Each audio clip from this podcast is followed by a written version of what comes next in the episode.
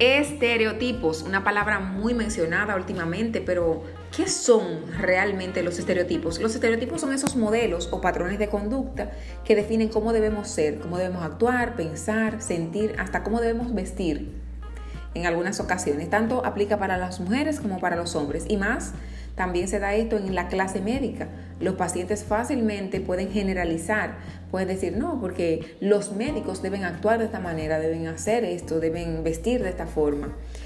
Y una encuesta que se hizo en el 1996 en 20 países del hemisferio norte, se consideraba que las personas del sur de cada país eran más expresivas que las del norte. Y todos conocemos y tenemos ejemplos de estereotipos relacionados con las distintas zonas de nuestro país. Por ejemplo, se dice que las personas del Cibao, todas, dice que todas, así entre comillas, hablan con la I. Vamos para el pueblo, o las personas del sur que hablan con la R. Yo soy del sur, o las de la capital, la de Santo Domingo, que hablan con la L. Pero eso es estereotipar. Estereotipar es generalizar. Ahí estamos diciendo que todas las personas de ese lugar se expresan de esa manera y sabemos que no todas lo hacen así. Es posible evitar entonces la generalización excesiva de los estereotipos. El tener más información o más recursos claros y fuertes sobre una persona o sobre un sujeto o sobre algo en específico puede contrarrestar el efecto del estereotipo. Por ejemplo, si dicen que todas las ginecólogas de esa clínica en la que tú trabajas y que tú también eres ginecóloga, si dicen que todas son, todas son malas doctoras, son unas malas profesionales, ¿qué tú debes hacer? Tener elementos claros, fuertes y reales, evidenciar de que tú eres una buena doctora, de que tú sí eres profesional. Entonces eso va a hacer que se contrarreste ese concepto que ya se tiene, ese estereotipo. Los estereotipos tienen menos impacto en cuanto tenemos más información directa sobre una persona y ese entonces es tu deber. No podemos evitar el estereotipo que puedan generarse las personas sobre nosotros, sino que nuestro trabajo es demostrar de que somos todo lo contrario.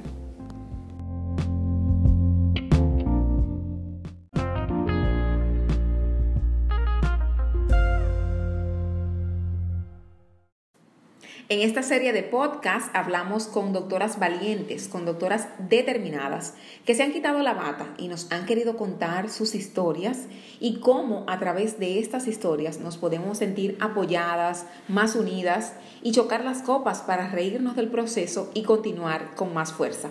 Bienvenida al podcast Debajo de la Bata. Hoy, la vida no es un checklist, lo delicado de los estereotipos.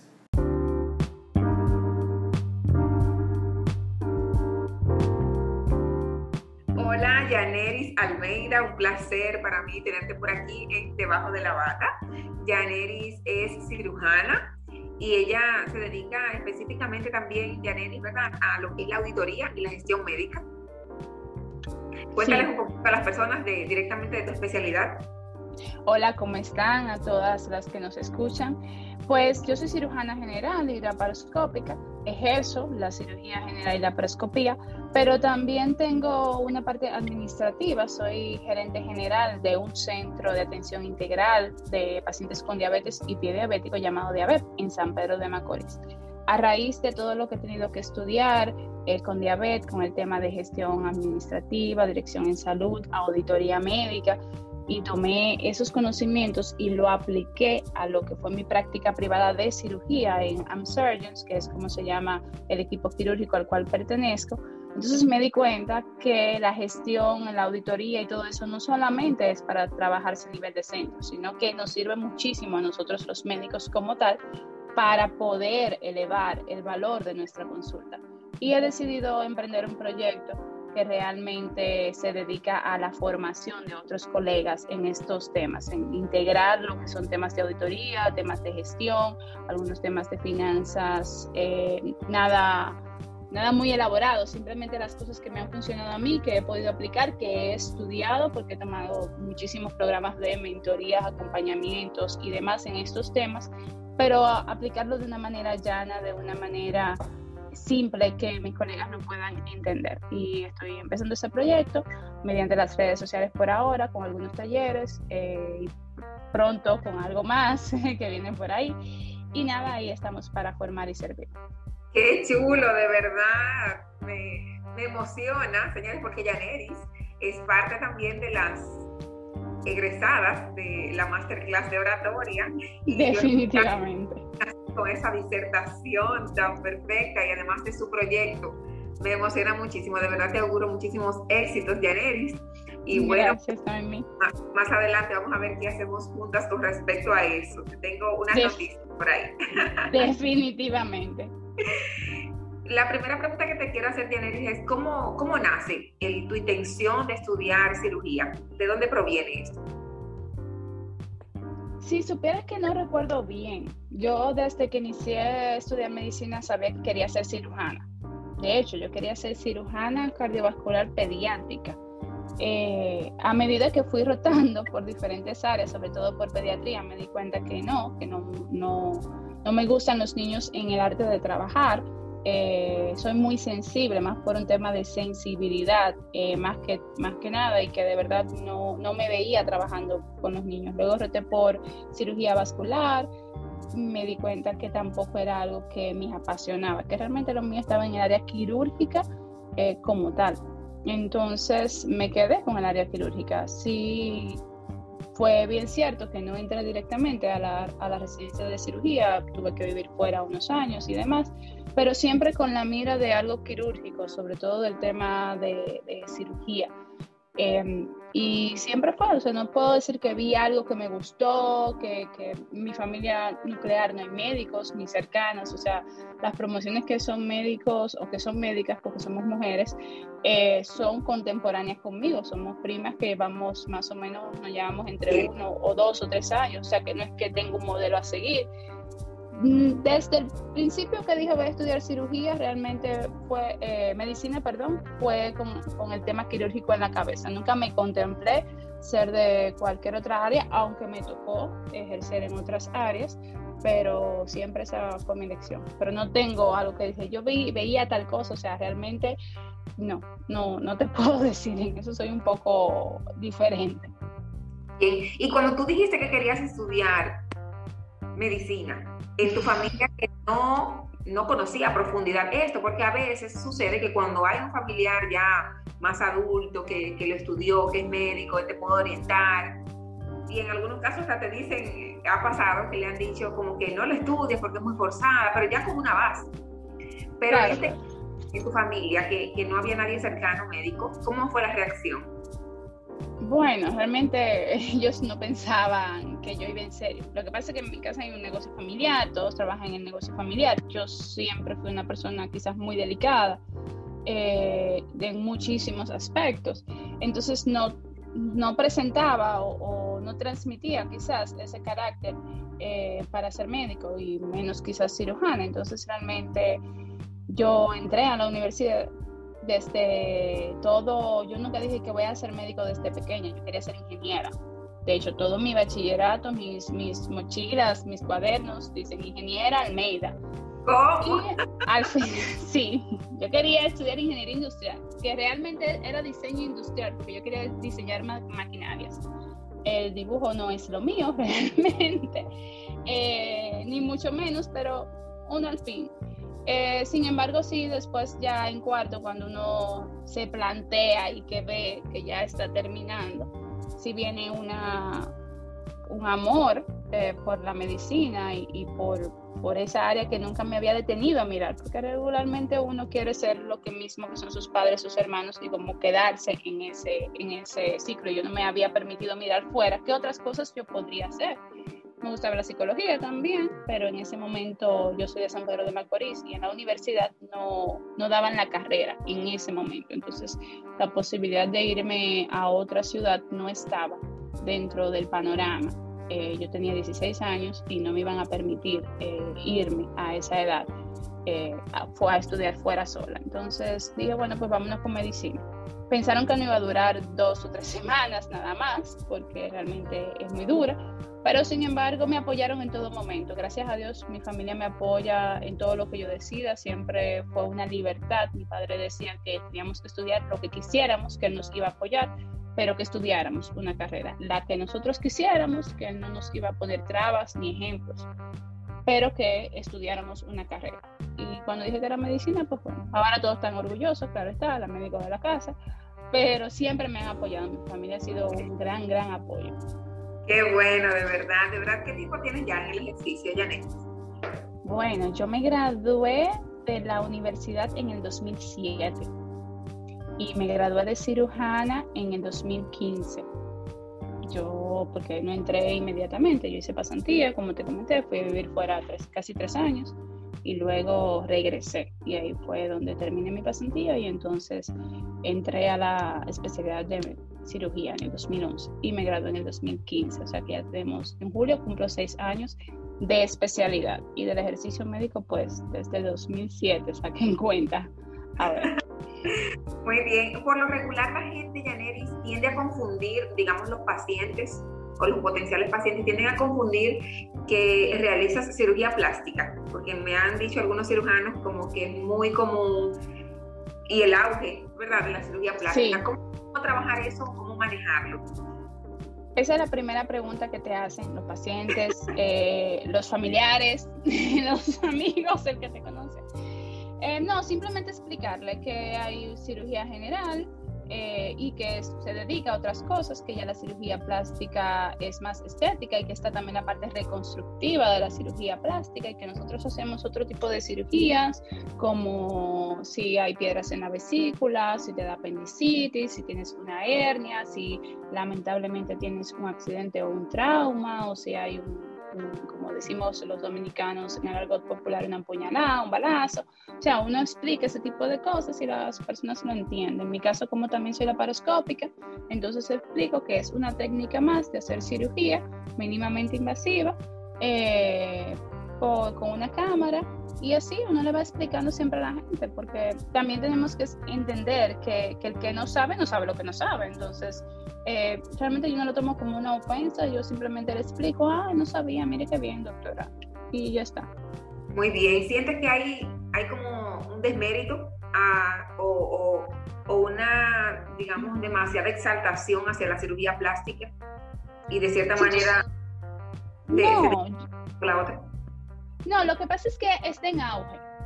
Entonces, eh, es un momento que ha estado en auge y, todo el mundo por el tema de los estereotipos, belleza, y yo admiro muchísimo a los cirujanos plásticos, de verdad que entiendo que tienen un valor, eh, es porque ese tipo de pacientes son pacientes muy retadores por muchísimas cosas. Eh, pero también es, es un área que te da mucha satisfacción, vamos a decirlo así, cuando la llevas de la manera adecuada. Pero es eso, entonces es lo que más está expuesto ahora mismo en todos los lados y por eso la gente tiende eh, a preguntar. Entonces, pero no creo que haya un tema de desmérito como tal en ninguna rama quirúrgica. Algunas son más conocidas, otras son menos conocidas, eh, pero creo que cada una tiene su nivel de importancia creo que tienen su, su, espacio también dentro de la medicina y que cada uno cumple una función. Entonces, cuando tú tienes eso eh, aprendido, cuando tú lo entiendes, cuando tú lo aplicas, eso se transmite al paciente, se transmite a las demás personas, entonces eh, esos temas no, pues ni siquiera se dan al lugar. Muy bien. Cada, cada una de las especialidades, como bien tú dices, tiene como su, su encanto. ¿Qué tú pudieras decir ya en este tiempo ejerciendo cirugía? ¿Qué tú pudieras decir que es lo más chulo que, has vivido o que has podido experimentar ejerciéndola? Bueno, eh, la cirugía es mágica. O sea, el, quirófano es, yo siempre lo, pongo en mis redes, es, es mi happy place. Es un lugar donde lo que está pasando, no importa lo que esté pasando afuera, lo que está ahí en ese paciente es un lugar donde tú te desconectas la adrenalina eh, es casi hasta adictivo, o sea, de verdad es uno de mis lugares más felices. Pero aparte de, esa emoción y de, y, hay que decirlo, de, esa sensación de que tú puedes hacer, que tú puedes ayudar, que tú, logras eh, tener, por ejemplo, un paciente con un trauma y, lograste sacarlo con Dios y lograste reparar algunos órganos o que tú puedes tener un paciente con cualquier patología y pudiste resolverle ese problema con tus manos, o sea, eh, realmente eso te da una sensación de satisfacción increíble. Otra de las cosas que más me encantan de la cirugía es que de cierta manera tú ves eh, la recuperación rápida del paciente, cuando es un paciente quirúrgico como tal, porque ya cuando es un paciente quizás quirúrgico de pie diabético y otra área, pues ya ahí las cosas son un poquito más lentas. Pero en el paciente quirúrgico, por ejemplo, el paciente que viene con apendicitis, viene con un dolor, viene con un malestar, viene mal, viene, lo operas, resuelves el, el inconveniente que tiene en quirófano, le sacas la apéndice y ya se va para su casa. A los 3, 4, 5 días está perfectamente. Entonces, esa mejoría tan pronta desde el paciente que quizás tú no la vas a ver con un paciente de hipertensión, con un paciente de diabetes, con un paciente de enfermedades ya un poquito más clínicas, esa mejoría tan pronto te da, o sea, una de las cosas más chulas. Llegaste, te resolviste tu problema, te fuiste súper. Entonces, eh, eso me encanta de, de la cirugía, ¿no? ni mucha vuelta ni mucha cosa. Aunque yo soy, tengo una parte media clínica igualdada, pero esa parte de la cirugía es una de las cosas que más me gusta. ¿Tienes de cierta manera algún ritual, Janeris, a la hora de hacer tus cirugías? O sea, porque cada cirujano como que, me imagino que dentro de su área ahí en cirugía, pues cumple o hace ciertas cosas que ya como hábito. ¿Qué pudieras ventilarnos? Si tú supieras que creo que no, creo que no, o sea, realmente sí tengo el tema de que, bueno, hago una oración interna siempre antes de empezar, casi siempre cuando estoy lavándome, haciendo el lavado de manos siempre sí, ahí siempre oro y pongo mis manos a disposición del Señor. Yo creo que ese sería el ritual. Y también siempre, o casi siempre, acompaño a mis pacientes en el momento de la anestesia. Cuando le están colocando la anestesia, cual sea el tipo de anestesia, ya sea anestesia general o regional, trato de estar al lado del paciente para que el paciente se sienta acompañado por su médico en este momento. Yo creo que si hay un ritual que yo hago es ese. Me encanta y trato de estar al lado de mi paciente en el momento en que se está, está recibiendo la anestesia. Porque sé que es un momento muy atemorizante y es el momento previo a. Entonces, yo es muy raro, eh, a menos que sea una emergencia o algo, tú sabes, que, que implique estar preparado más rápido eh, pero siempre trato de lavarme, de irme a, lavar y a vestir luego de que ya el paciente esté anestesiado y trato de estar junto a él. Muy bien, me refería también a alguna musiquita o algo, no sé. Depende del ánimo, sí, a veces opero con música movida, ah. casi siempre, a mí me gusta mucho la música movida, pero a veces no, a veces eh, no, no, pero eso depende mucho del, del ánimo del día, de las cosas que hayan pasado antes de, llegar al paciente. El área quirúrgica es un área muy retadora, a veces una cirugía está programada para las 8 y termina iniciando a las 11 y todo ese tiempo, entonces es un tiempo perdido entre comillas, entonces depende del día, del ánimo. Depende, muy bien. Yaneris, tú sabes que ustedes están bastante expuestos con este tema de la pandemia y del COVID. No te infectaste, ¿no? En ningún momento hubo contacto. Cuéntanos un poquito de tu, de, tu transición, si, si, lo tuviste. Sí, yo tuve COVID en agosto del 2020. Realmente fue muy particular porque eh, yo soy cirujana, mi esposo también es cirujano y de hecho trabajamos juntos. Eh, y a mí me dio COVID y a mi esposo no le dio COVID. entonces fue, era algo como... Y antes después vemos que han pasado muchísimos casos donde un solo miembro de la familia le da y al otro no le da.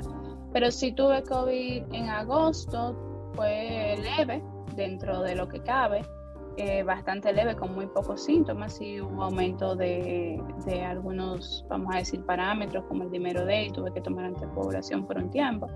Pero a mí bastante leve, gracias a Dios, un poquito de malestar general, yo no tuve fiebre, no tuve dificultad respiratoria, eh, la anosmia, que sí me duró bastante la pérdida. De hecho, todavía mi, mi olfato no lo tengo 100% recuperado, parece que me he quedado con esa secuela.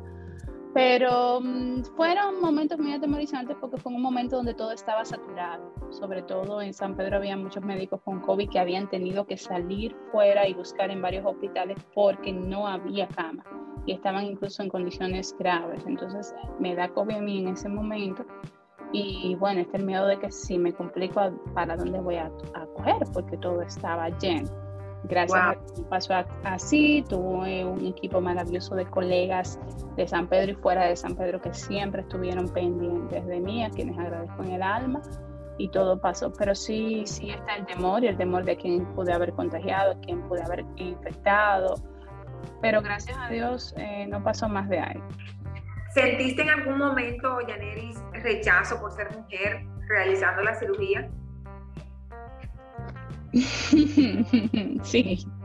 Eh, es que la cirugía y eso que ya yo entré en, un tiempo donde realmente había muchas mujeres eh, ejerciendo la cirugía como tal, o sea, de mis R4, que son las recientes de último año, cuando yo era de primer año, eran tres mujeres y un hombre, y había muchas más mujeres que hombres en la oh. especialidad, ya cuando yo inicié, pero, pero es que como quiera, todavía está mucho la mentalidad de que la cirugía es una especialidad para hombres. De hecho, yo recibí consejos antes de personas que me decían que no estudiara cirugía porque la cirugía era una especialidad para hombres, que, porque yo iba a elegir esa, especialidad, quisiera pediatría, dermatología o sé yo, cualquier otra cosa. Em, y sí, hay momentos en que se torna muy retador y que te, te expresan que el ser mujer puede ser una gran limitante. Em, yo hice la especialidad en un recinto militar, entonces es doblemente realmente eh, el tema de, la presión y de todo esto, pero, pero sí se siente, no es nada con lo que uno no pueda lidiar. Cada vez, gracias a Dios, somos más mujeres en el ámbito quirúrgico, todavía tenemos que seguir vamos a decir, no luchando, sino posicionándonos para tener de jefatura, de áreas y demás, porque todavía se sigue viendo el jefe de cirugía como, como ese gran cirujano. Eh, y creo que poquito a poquito vamos a ir posicionándonos y ya, es que yo creo que las especialidades no se deben de ver si esto es mujer o hombre, como un tema de género, simplemente un ser humano que está ejerciendo una labor de manera maravillosa. Entonces, no importa si eres mujer, si no eres mujer, si eres hombre, si no eres hombre, eso no tiene absolutamente nada que ver, incluso en, otro, con otros colegas, que es el área de ortopedia, que también es una donde también es muy, ¿verdad? Eh, eh, vamos a decir, el tema de mujeres, sobre todo por la fuerza, pero que no es tema de fuerza, es tema de técnica, así sucesivamente. Yo creo que gracias a Dios estamos con pasos adelantados. Pero sí, realmente sí, en algún momento lo recibí. ¿Y con respecto a los pacientes? También, por el ser mujer y por el ser joven. Son dos cosas que de hecho antes yo trataba de verme mayor eh, para poder eh, dar una buena impresión, entre comillas, a los pacientes. Me vestía mucho más formal, me ponía mucho maquillaje para tratar de envejecerme. Y ya después tú te vas dando cuenta que no, que no es necesario, que, que, mientras más natural, mientras más tú te muestres, bueno, va a llegar un momento en que ese paciente va a entenderlo. Y también un tema de educación al mismo paciente. Pero sí, los pacientes a veces, sobre todo los hombres, eh, al ser mujer en algunos tipos de patologías, como las hernias, que están en la región inguinal y que entonces hay que ver sus partes privadas, íntimas, muchas veces pues, presentan algún tipo de, bueno, doctora, mire, pero luego uno los, ni siquiera los convence, vamos a decir que uno empieza a conversar con ellos, entonces entran en confianza y, y simplemente. Muy bien, excelente. Y hablando de esa parte de, de lo que es la imagen, hay un estereotipo de imagen que debe tener una doctora. ¿Cómo has podido romper un poquito con eso? Digamos romper porque tienes tu estilo y, no suele ser como tan convencional, ¿verdad? No, no, para, para nada. ¿Cómo, ¿Cómo, manejarlo? Bueno, eh, primero con mucho amor propio, conociéndose a uno mismo, trabajando en eso. Realmente yo vengo de una familia muy conservadora, mi madre es muy conservadora y, muchas cosas de esta eh, fueron inculcadas con las mejores intenciones del mundo, claro está, y además vivo en pueblo. Eh, dicen que pueblo chico, infierno grande, o sea, en el sentido de que todo el mundo se ve, todo el mundo se encuentra en todos lados y la imagen del médico debe de persistir donde quiera que tú vayas. Entonces, eso nunca me hizo mucho sentido, aunque sí confieso que por muchos años traté de perseguir esa imagen del médico, de, de, que si ibas al, supermercado tenías que ponerte ciertas cosas, porque la doctora, como iba a andar en chore en el supermercado, o sea, y ciertas eh, cosas de manera de esa manera. Yo recuerdo cuando estaba en, los últimos eh, semestres en la universidad, bueno, cuatrimestres, que mi universidad era por cuatrimestres, eh, mi mamá me tiró toda la ropa que no iba de acorde a la imagen médica y me compró muchas camisas, pantalones de vestir y toda esta formalidad. A mí me gustaba mucho usar jeans rotos, sandalias. Y entonces, bueno, fui por unos años y me metí en ese mundo, pero después descubrí que no me sentía yo, me sentía disfrazada, o sea, no sentía que estaba dando realmente lo que era hasta que decidí mostrarme tal como tal, principalmente en la especialidad, me corté el pelo de una manera eh, bastante corto y, y, no solamente lo corto, sino los cambios de tonalidad, un poco más largo, un poco más corto, me lo paraba, me lo ponía de colores, azul, rosado, todos los del mundo este, me hacía rayas atrás y diseños, y, me di cuenta, combinándolo, claro está, no es que iba en chora a la consulta, sino iba con una ropa adecuada, pero una ropa también jovial, con colores, con combinaciones, texturas, y me di cuenta que esto era bien recibido por los pacientes y que era incluso un tema que iniciaba una conversación y que iniciaba un tipo de conexión. Entonces dije, pero todo está en mi mente, o sea, yo soy la que me estoy diciendo que me van a ver o cuando me van a ver. Nunca un paciente me dijo, doctora, no me voy a operar con usted porque usted o tiene, eh, se rapa el cabello, como decimos en buen dominicano, o usted tiene el pelo de color, o al contrario, ay, qué bien, doctora, qué chulo le queda, mire, wow, mire qué diferente. Eh, eh, me decían la doctora del cabello bonito o la doctora del cabello de colores cuando lo tenía, ya no lo llevo así. y nunca un paciente me rechazó. Entonces muchas veces nos autocreamos una concepción eh, que está mayormente en nuestra mente. Yo creo que lo más importante de esto es estar como te sientes cómoda, ser fiel a tu estilo, que tu estilo es más que una ropa, es más que un accesorio, es tu esencia. Y cuando tú aprendes que es parte de tu esencia y lo sabes llevar en todo lo que tú haces, pues se siente muy natural, de verdad. Perfecto, ese comentario estuvo perfecto. Sabemos ya que Yaneris es de estilo un poco creativo, ¿verdad, Yaneris? Creativo, elegante es mi estilo. Pero más predominante el creativo, aunque lo oculté por mucho tiempo, realmente el creativo traté de ocultarlo inconscientemente por, por muchos años por este tema de imagen tradicional, pero, pero verá mucha creatividad de aquí en adelante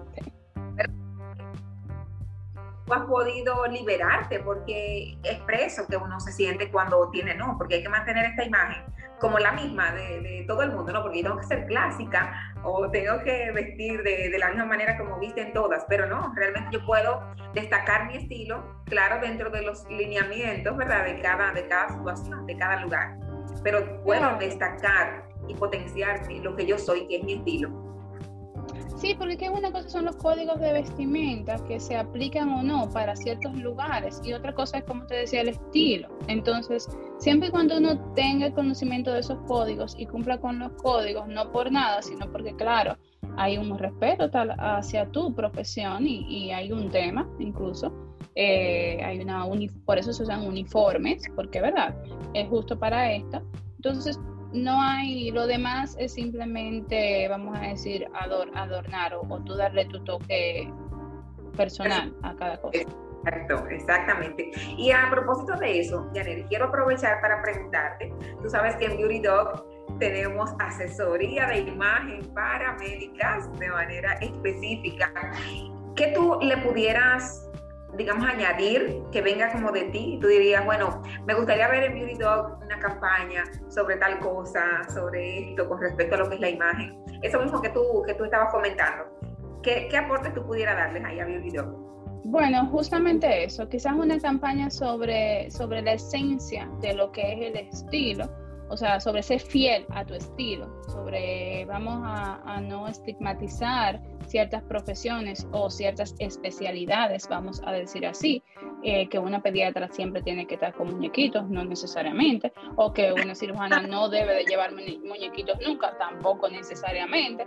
Entonces, eh, este tipo de campaña de, dejar de estigmatizar y, y de ponerle etiquetas, a ciertas especialidades y a ciertos géneros, yo creo que sería muy interesante ver una campaña donde todos los médicos y todas las médicas estemos colaborando y, hagamos eco de, esa parte, porque también eso ayuda a concientizar a otros colegas y a los pacientes que, van a empezar a normalizar eh, sobre todo en esta generación donde ya hay tanta apertura a tantos tipos de formas de ejercer la medicina, siempre y cuando usted no haga daño a nadie eh, y se salte ¿verdad? de las normas eh, que rigen lo que es la, la conducta médica.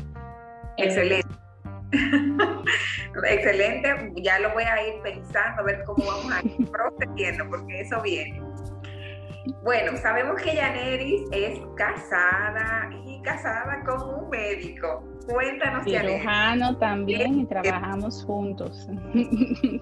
¿Cómo la relación, verdad? Primero, ¿cómo se conocieron? Cuéntanos un poquito ahí, algo breve.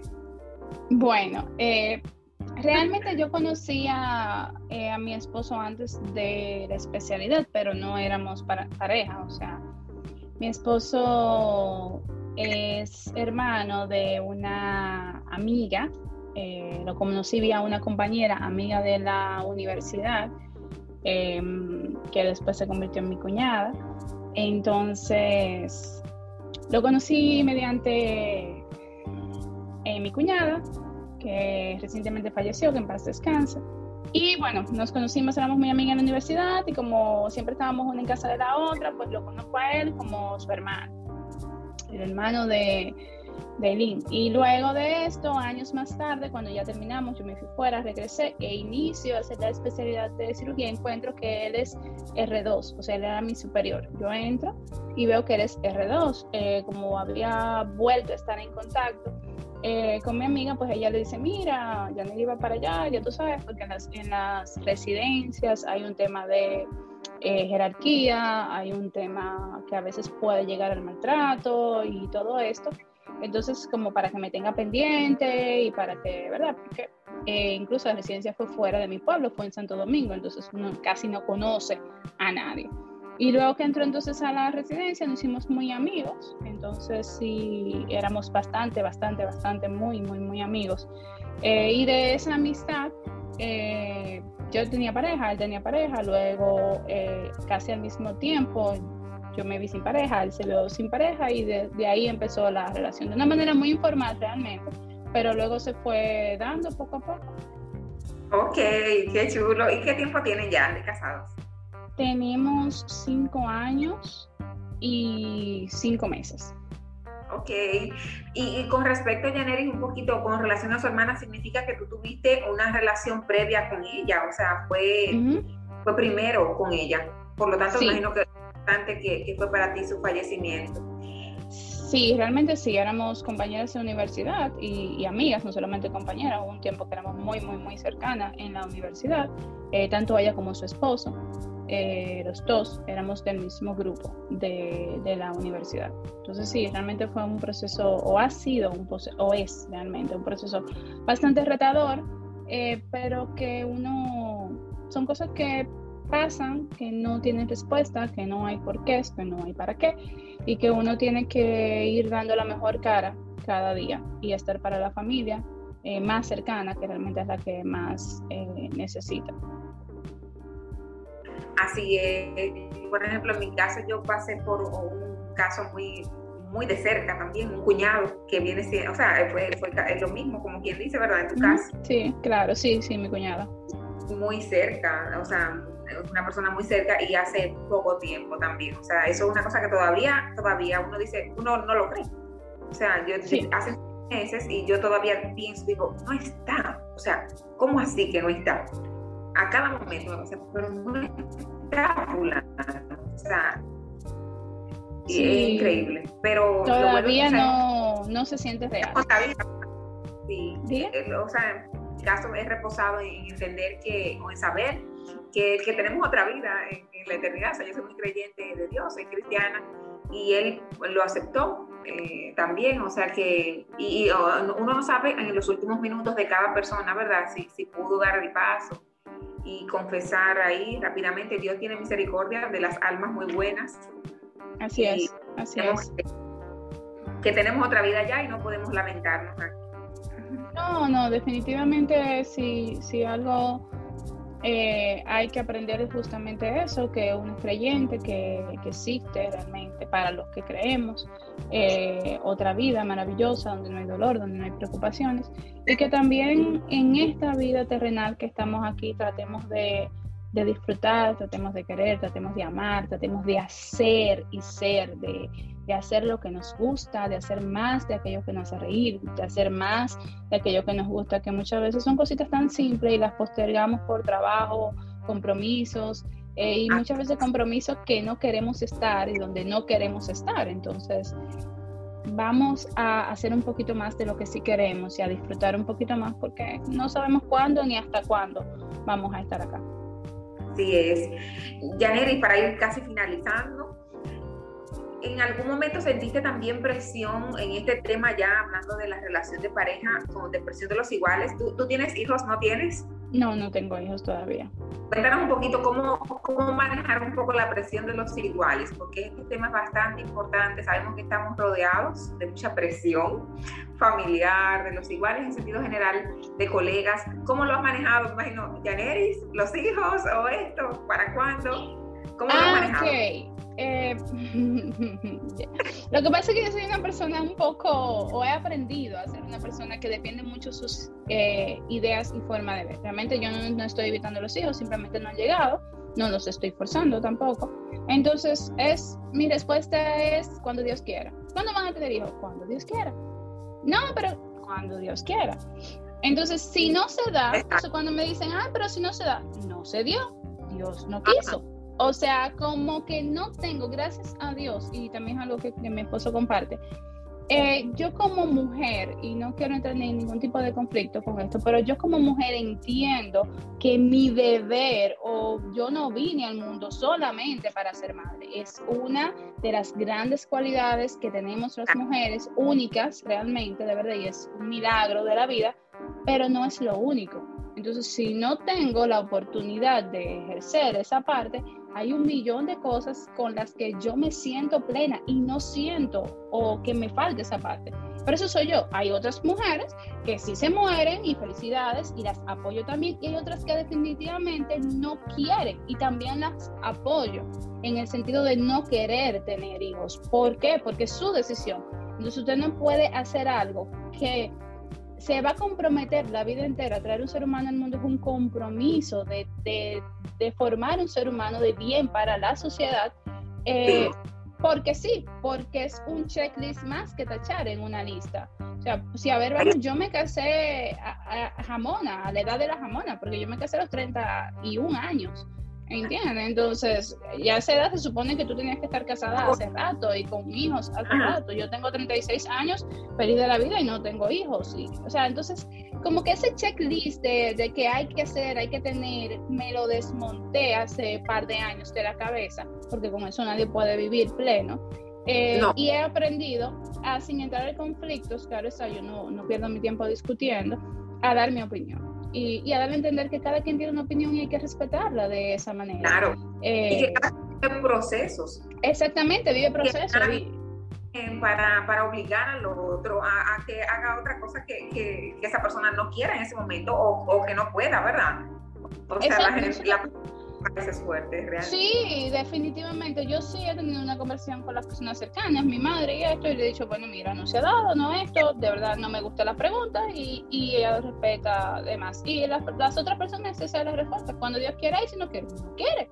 O sea, y, de, y lo digo de, desde el corazón, desde la sinceridad. O sea, el día que llegue, llegó y soy la persona más feliz, pero si no llego, no voy a ser infeliz por eso porque nunca lo he sentido en mi corazón. Realmente también creo en la adopción, siempre que he ido en el tema de la adopción, eh, eh, es algo muy bonito y creo que es un doble milagro que las personas que adoptan, y si en algún momento me siento a la disposición, pues también eh, estaríamos, en, abriríamos esa puerta, pero todavía no estamos ahí. Entonces, es, es esto.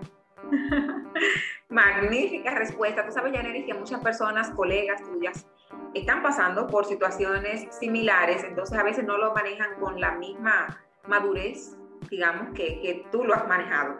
Y por eso este tema de debajo de la vaca, me encanta tu respuesta. ¿Qué te ha cambiado la vida recientemente, Janeris, que pudieras decirnos? Algo que te haya cambiado la vida, o el punto de vista o, o cómo tú veías la vida anteriormente. Definitivamente eh, la muerte de mi cuñada y, de mi sobrino Matías eh, y, todo lo que pasó alrededor de él, no solamente la muerte, todo el tema del accidente, simplemente te hace poner en, perspectiva qué es, qué es lo realmente importante. O sea, qué es lo que realmente yo estoy haciendo hoy, qué es lo que realmente vale la pena, con quién estoy dejando de pasar tiempo por tales o cuales compromisos y si esos compromisos valen la pena, que amigos tengo mucho tiempo que no llamo, que no me junto, que no disfruto, que no me abrazo, que, que, no veo. Y, eso siempre viene a tocar, una muerte cercana siempre toca la puerta y te, te dice, óyeme, eh, acuérdate que esto no es para toda la vida, porque damos por sentado. Y realmente si hay algo que tenemos, si hay algo que tenemos seguro después de que nacemos es justamente que algún día vamos a dejar este mundo. Eh, y cuál es la forma o qué tú quieres dejar el día en que ya tú no estés. También esa parte de, de, cuál es tu misión, de qué quieres desarrollar y qué mensaje o legado tú le quieres dejar a esas personas que están cerca de ti, también es algo que me ha puesto y me ha dado, vamos a decir, reforzar a, a seguir, a continuar y a, terminar de, de lanzar todo este proyecto eh, que tengo aparte de eh, mi consulta y demás. Entonces sí, ese fue un hecho reciente, muy reciente, que me ha, que me ha cambiado la vida, realmente sí, ha cambiado la vida de todas las personas eh, cercanas a ellos. Me encanta la claridad de Yaneris, qué bueno, qué bueno, y que de esa manera con tu claridad puedas orientar a otras que están pasando por lo mismo que tú. Yaneris, si tuvieras que ponerle el título o, darle tu título como doctor en medicina a alguien, ¿a quién sería en honor a esa persona que te ha ayudado a, llegar al nivel en el que te encuentras? Bueno, sabes que la carrera tiene varias etapas, pero yo creo que yo he tenido una constante. En mi familia, claro, es, es, ha sido siempre mi apoyo, pero dentro de mi familia, mi hermano. Yo a mi hermana le doy el título de medicina, de especialidad, eh, hasta de esposa. porque definitivamente mi madre ha sido mi soporte todo el tiempo. Eh, es la persona que cuando me tuve que ir a España porque se fue a buscar los papeles conmigo, cuando no estuvieron a tiempo, se quedó aquí gestionando que salieran, gestionando que el préstamo saliera a tiempo eh, y que todo lo que yo necesitaba se, se, pudiera conseguir, se me enviara en la especialidad igual, era la que en el internado me llevaba la comida, me llevaba la cena. Eh, a pesar de que ella y la medicina no se gustan y que ella dice que ella no entiende, eh, que no hay forma por todo el sistema y, todas las cosas eh, que atropellos que a veces uno tiene que pasar. Eh, pero sin embargo siempre he estado ahí, siempre he estado apoyándome, siempre he estado en mi fan número uno en mi proyecto. Entonces yo creo que sí, que, que ese título ella se lo ha ganado. Muy bien, ¿y ella es tu hermana es mayor o es menor? Es mayor, yo soy la menor de tres. Es, mi hermano es el mayor, ella es la del medio y después sigo yo excelente. Bueno, Yaneris, dales un mensajito final a todas esas colegas tuyas que tú tienes, que están escuchando este podcast y que tú quieras darle ese mensaje como de tener esa, esa determinación, esa claridad en cada una de las etapas, como tú bien decías ahorita, en las que se puedan encontrar. ¿Pudieras darle un mensajito final? Yo creo que el primer mensaje que yo les daría a, a todas las colegas es nada que conozcanse, quiéranse eh, y no tengan miedo de ser ustedes. Eso cuesta trabajo, vamos a decir, eso lleva mucho trabajo, lleva terapias en los momentos en que hay que hacer terapia, lleva mentoría en los momentos en que hay que hacer mentoría, pero da un resultado maravilloso y es que tú puedas sentirte plena en lo que tú estás haciendo y puedas sentirte cada vez más auténtica. O sea, no nos eh, enfoquemos en llenar un molde, en acomodarnos a lo que nos dice. O sea, cada matrimonio es diferente y son las dos personas que están dentro de ese matrimonio que tienen que regir la pauta, nadie más. Igual, tu profesión es diferente y no importa que haya mil pediatras, tú llevas tu consulta, tú llevas tu práctica médica como a ti te salga, como tú desees llevarla y cambios pequeños vas haciendo. Y así en cada cosa o en cada rol que uno desempeña en la vida vamos a quitar un poquito los moldes y vamos a ser un poquito más singulares, vamos a ser un poquito más nosotros. Vamos a llevar esa luz maravillosa que cada quien tiene único a cada uno. Yo creo que las puertas se van abriendo y los resultados eh, se van haciendo. No hay que ser la pediatra, la dermatóloga, la cirujana, no. Es, hay que ser Noemí, hay que ser Janiris. Y Janiris es muchísimas otras cosas más que una etiqueta. Entonces, si yo le, doy un consejo, vamos a quitarnos las etiquetas y vamos a, a mostrar con orgullo la grandiosa personalidad que cada una de nosotras tiene. Fantástico. Bueno, ya y para cerrar ese comentario, Yaneris, ¿qué, digamos, de manera específica, que tú pudieras decirle, bueno, mira, tienes que hacer esto y tienes que hacer lo otro en los momentos en el que tú te sientas presionada? Porque para, para ser tú, tú tienes que romper con ese miedo. Bueno, eh, si te sientes una presión, lo primero es que, ¿por qué me siento presionada? Revisar de dónde viene esa presión porque muchas veces son voces en nuestra cabeza. Nadie nos está diciendo literalmente muchas veces que las cosas tienen que ser así. Y si nos lo están diciendo, tú dices, ¿quién es esta persona? ¿Qué importancia tiene en mi vida? ¿De dónde viene esa, esa presión que yo siento? ¿Fue por algo de mi infancia? ¿Fue por algo que me pasó? ¿Y por qué no lo puedo romper? ¿Qué va a pasar? ¿Qué es lo peor que puede pasar si, si la rompo? ¿Y qué es lo mejor que puede pasar si la rompo? Y de ahí decidir si aún así algo que definitivamente te está eh, costando mucho, o está siendo muy retador o te está retrasando o impidiendo llegar a cosas que realmente tú quieres y tú deseas y objetivos, pues ya es la hora de buscar ayuda de buscar eh, ayuda a nivel de psicología, quizás terapia, de buscar quizás un mentor, si es algo en un área como, por ejemplo, a mí me pasaba con el medio escénico y tomé clases de, de contigo, pero hay que buscar siempre ayuda y acompañamiento cuando solos vemos que no vamos a poder. Entonces, primero revisa de dónde viene. Eh, mira hacia adelante qué es lo mejor que puede pasar y qué es lo peor que puede pasar y casi siempre lo mejor supera por mucho a lo peor. Y si sientes que no puedes sola, busca ayuda, o sea, busca ayuda, busca, no importa, tenemos que desestimar un poco este tema de la, de la salud mental. O sea, terapia, todo, todos los médicos, todos los médicos deberíamos de tener un terapeuta fijo por el tipo de profesión que ejercemos, porque es una profesión que maneja mucho estrés y está recomendado en, en guías internacionales. Entonces, como que vamos a romper los papelitos y a romper las etiquetas y vamos a mejor a preocupar, a ocuparnos más que preocuparnos por nosotros mismos. Excelente, qué mejor manera de cerrar este podcast. Muchísimas gracias, Janeris. Ha sido encantador, de verdad. Ojalá tengamos más adelante otro encuentro aquí debajo de la bata. De mi parte, estamos a la orden. Es un honor para mí. Gracias a ti por la invitación, por la oportunidad y de verdad que gracias también por este proyecto maravilloso que está creado con muchísimo amor, lo sé, para todas nosotras, las doctoras.